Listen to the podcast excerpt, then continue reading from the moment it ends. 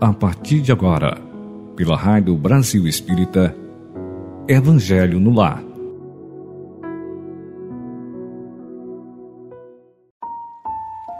Olá, amigos ouvintes da Rádio Brasil Espírita. Tudo bem com vocês? Eu espero que sim. E é com grande alegria que aqui nos encontramos mais uma vez nessa terça-feira para fazermos o Evangelho no Lar, onde convidamos Jesus, nossos amigos celestiais, a fazerem parte conosco deste banquete de luz e bênçãos.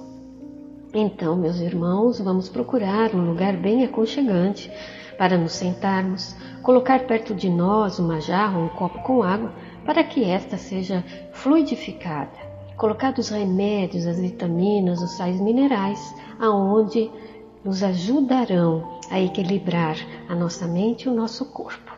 E aí a espiritualidade vai ajudar-nos. E para iniciar, vamos fazer a continuidade de uma pequena leitura do livro Agenda Cristã, que é de Chico Xavier pelo Espírito André Luiz. E a lição de hoje é de número 38. Vamos ver o que, que o André Luiz traz para nós, né? Não estrague o seu dia. A sua irritação não solucionará problema algum. As suas contrariedades não alteram a natureza das coisas.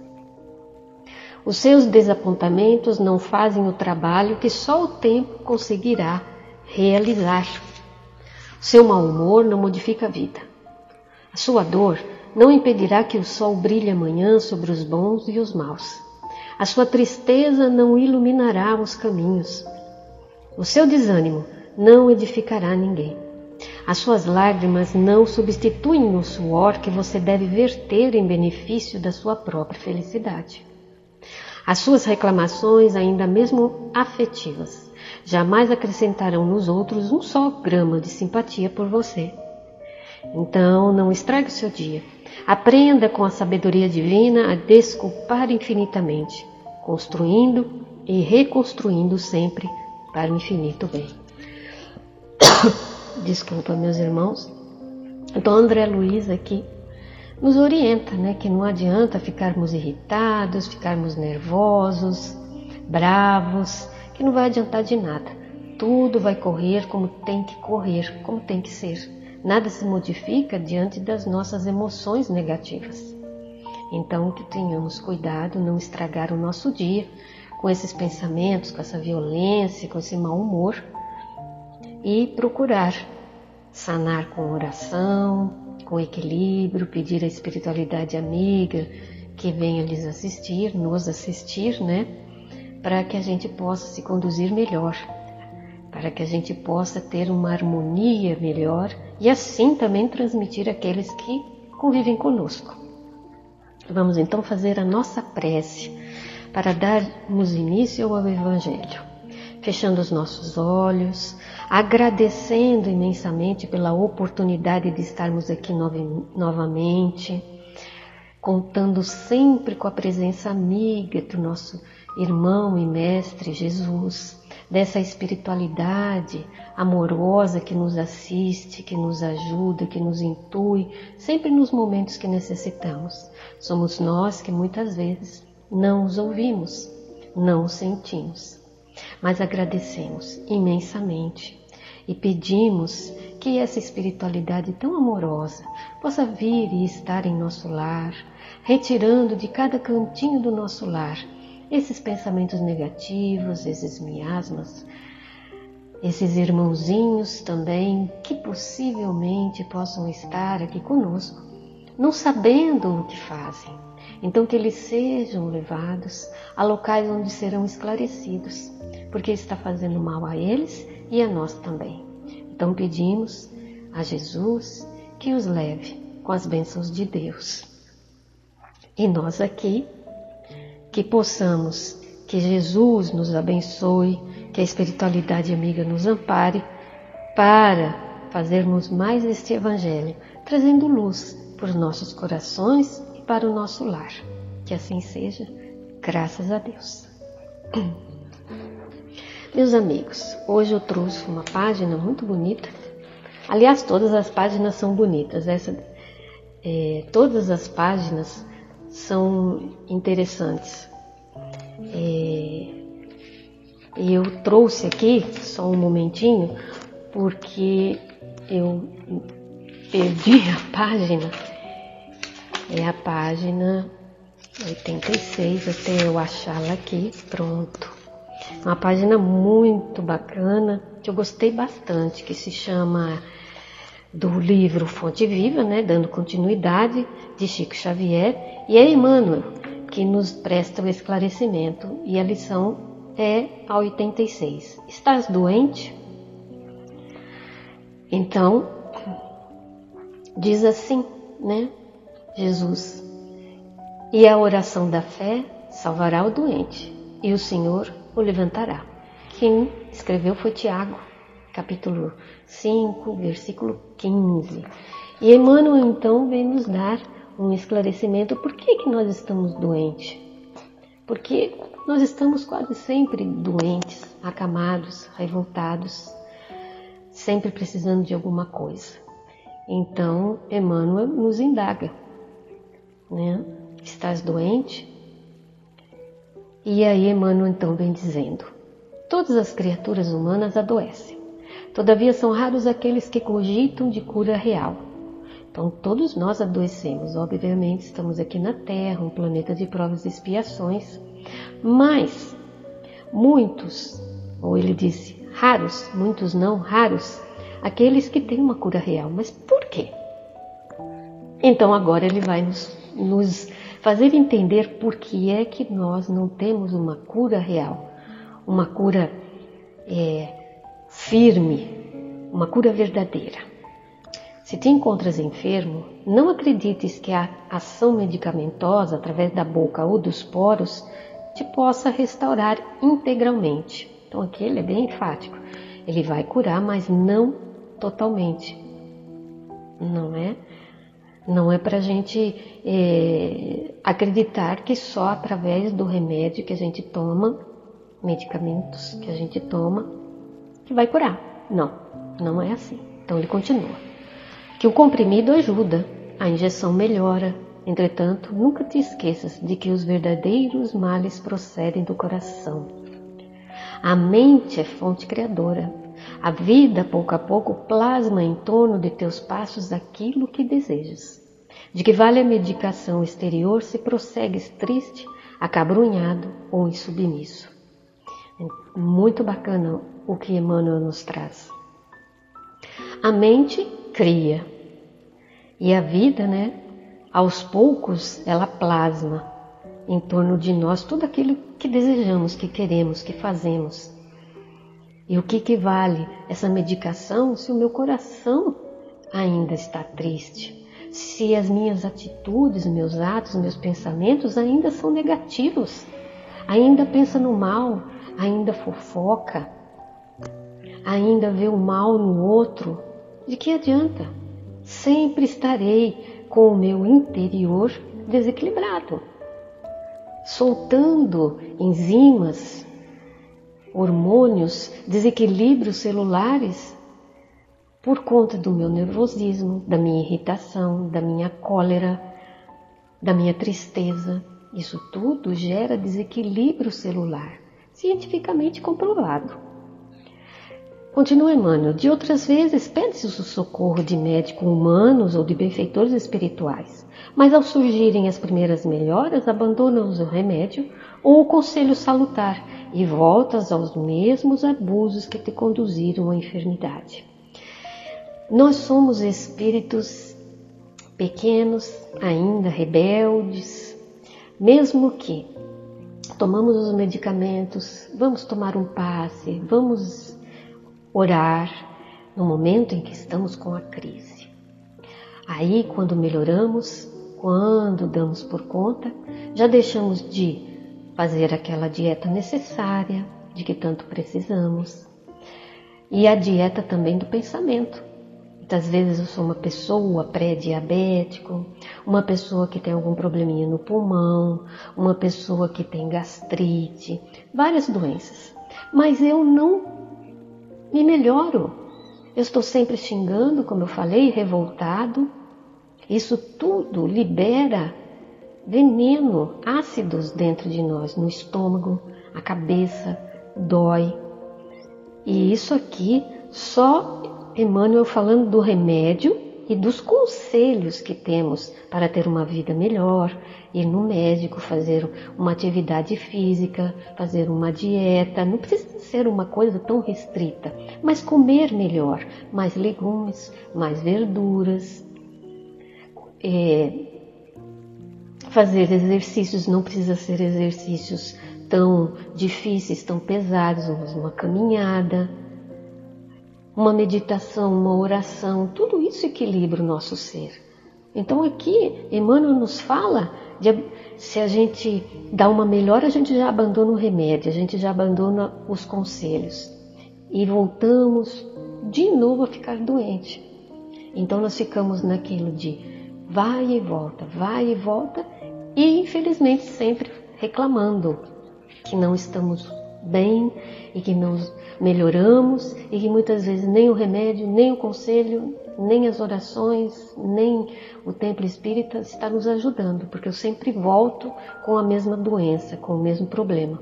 Mas será que é o outro? Será que não está faltando mais maturidade, consciência de nós mesmos? Por isso que em todos os momentos que nós escutamos uma palestra, um conselho, é Conhece-te a ti mesmo, melhora-te a ti mesmo, renova-te a ti mesmo, porque a melhora está em nós. Não devemos é, querer que o outro se modifique, ele vai se modificar a partir do momento em que ele também tiver a consciência. Enquanto nós não tivermos a nossa consciência modificada, a gente vai ficar, vira e mexe, doente, irritado, nervoso. Né? Continua então Emmanuel. Como regenerar a saúde se perdes longas horas na posição da cólera ou do desânimo? A indignação rara, quando justa e construtiva na, no interesse geral, é sempre um bem, quando sabemos orientá-la em serviços de elevação. Contudo, a indignação diária, a propósito de tudo, de todos e de nós mesmos, é um hábito pernicioso de consequências imprevisíveis. Então, se a gente ficar indignado com algum, algo que estão fazendo mal para o nosso irmão, algo que vai prejudicar um grupo, sim, devemos então orientar, ajudar, em serviço só de elevação. Agora, quando a gente fica indignado diariamente a respeito de tudo, de todos, e até indignado de nós mesmos, isso nos causa mal, ficamos doentes.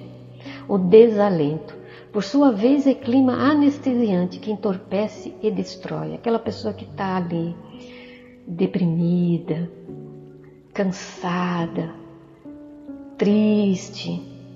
Isso aí deixa a pessoa anestesiada, não querer fazer mais nada na vida.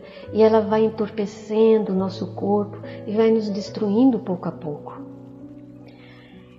E Emmanuel fala que falar da maledicência, maledicência, né? Ficar falando mal do outro, fofocando, ou de não fazer nada, inútil, inutilidade, com os quais despendes tempo valioso e longo em conversação infrutífera, extinguindo as tuas forças. Então, de vez você está fazendo algo para melhorar, para me elevar, lendo um livro, trabalhando em prol do outro, procurando ajuda, eu fico falando, fofocando. E, ou então sem fazer nada. Eu vejo, tudo que tem que fazer, falo, falo, mas eu não faço nada para melhorar.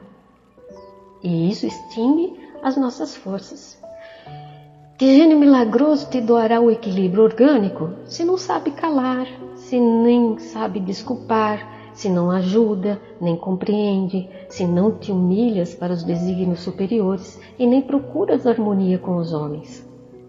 Então, quem é que vai me ajudar a, a a ter o equilíbrio orgânico e mental se eu não fico quieta, no momento em que eu tenho que silenciar. Se eu não desculpo ninguém, qualquer coisinha eu já estou irritada, brigando. Se eu não ajudo o meu irmão, se um irmão pensa diferente de mim, eu não compreendo ele, eu já começo a criticar e a julgar. E se eu não me humilho, quer dizer, não, não me sinto criança, sincero, ingênuo, diante dos desígnios superiores, aceitando aquilo de bom grado quando vem de Deus, entender que, que tudo tem o seu momento certo, agradecer a Deus sempre as oportunidades, porque todos os erros, os caminhos errados que eu tomo sem entender, sem compreender, mas eu tomo o caminho e depois lá na frente eu vejo que não foi legal, mas foi um aprendizado, não foi um erro, foi uma lição e entender que aquilo que eu passei foi para minha evolução. E nem procuro também harmonia para ajudar os homens. Então, por mais se apressem socorristas da terra e do plano espiritual em teu favor, devoras as próprias energias, vítima imprevidente do suicídio indireto. Olha, meus irmãos, o perigo aqui. Estar sempre nessas situações em que Emmanuel nos coloca, suicídio indireto, vamos nos atentar para isso. Eu estou me suicidando indiretamente, não cuidando de mim, não cuidando do meu pensamento e do meu corpo. Se estás doente, meu amigo, acima de qualquer medicação, aprende a orar e a entender, a auxiliar e a preparar o coração para a grande mudança. Desapega-te de bens transitórios que te foram emprestados pelo poder divino, de acordo com a lei do uso. E lembra-te de que serás, agora ou depois, reconduzido à vida maior, onde encontramos sempre a própria consciência. Então eu também tenho que orar e entender, ter a sabedoria de entender as coisas que estão acontecendo comigo, entender o porquê dessa situação, orar, pedir a Deus forças para compreender o momento e desapegar também das coisas que me foram emprestadas. Porque isso tudo me é emprestado por Deus para que eu use de, de forma digna, de forma a auxiliar a todos aqueles que me ajudam. Então, todos os dons que eu tenho, todos os bens materiais, sim, eu uso de modo conciso, equilibrado, mas eu também tenho para ajudar os meus irmãos que estão ao meu redor. Agora, depois, né, eu vou é, ser conduzido à vida maior e lá na espiritualidade a minha consciência vai me cobrar. Porque as leis de Deus estão onde? Na minha consciência. E eu mesmo me cobro. Então foge a brutalidade e enriquece os teus fatores de simpatia pessoal pela prática do amor fraterno. Busca a intimidade com a sabedoria, pelo estudo e pela meditação. Não manches teu caminho.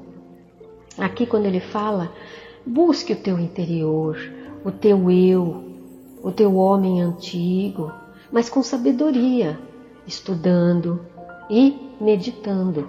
Não adianta eu ir dentro de mim com, com culpa, com raiva, com indignação. Não vai adiantar de nada. Eu vou ficar paralisado, me culpando sempre e eu não faço nada.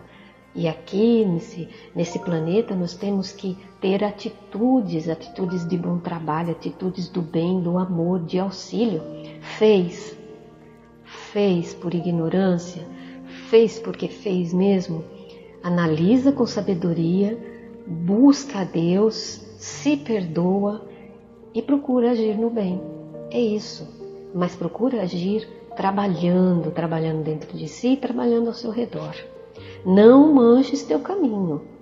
Serve sempre. Trabalha na extensão do bem. Guarda a lealdade ao ideal superior que te ilumina o coração e permanece convicto de que, se cultivas a oração da fé viva, essa fé viva é uma fé que trabalha, não é uma fé morta.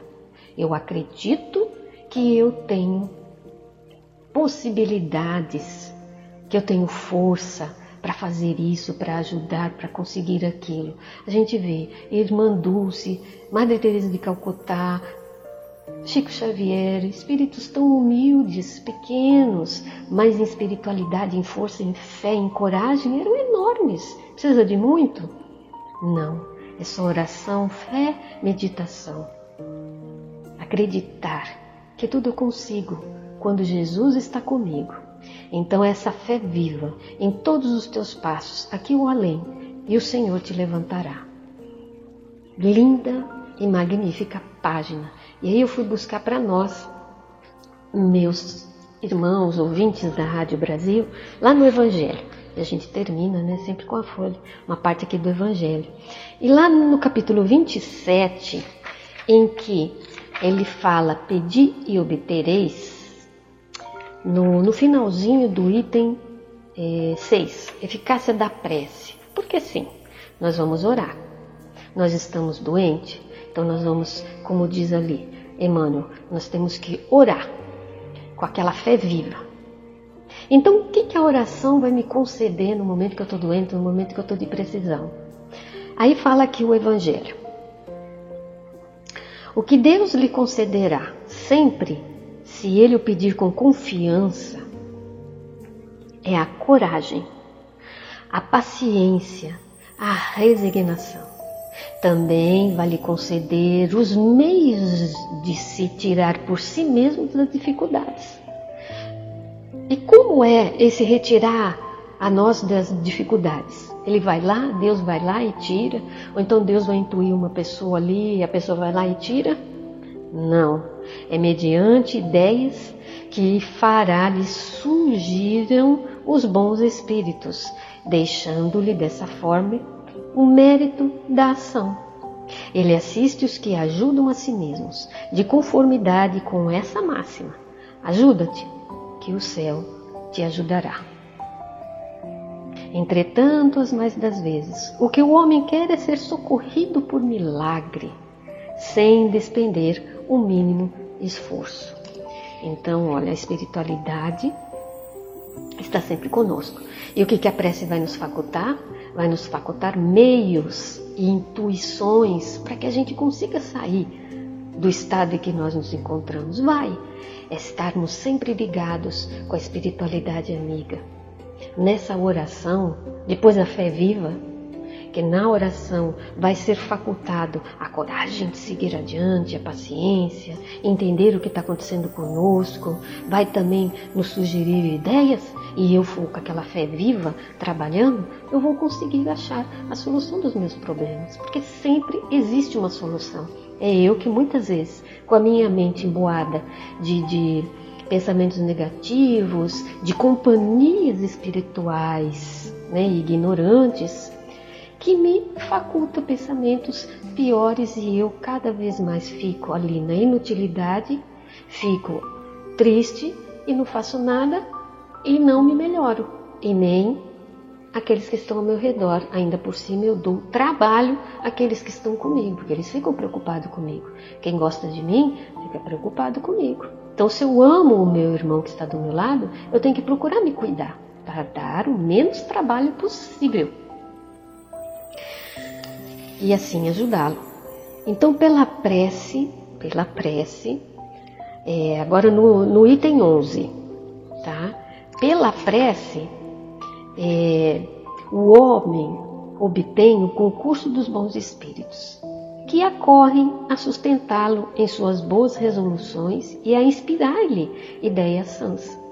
Ele adquire desse modo a força moral necessária a vencer as dificuldades e a voltar ao caminho reto, se deste se afastou. Então, por esse meio, pode também desviar de si os males que atrairia pelas suas próprias faltas. Então, um homem, por exemplo, vê arruinada sua saúde em consequência de excessos a que ele se empregou e arrasta até o termo de seus dias uma vida de sofrimento, terá ele o direito de queixar-se se não obtiver a cura que deseja? Não, pois que houvera podido encontrar na prece a força de resistir às tentações.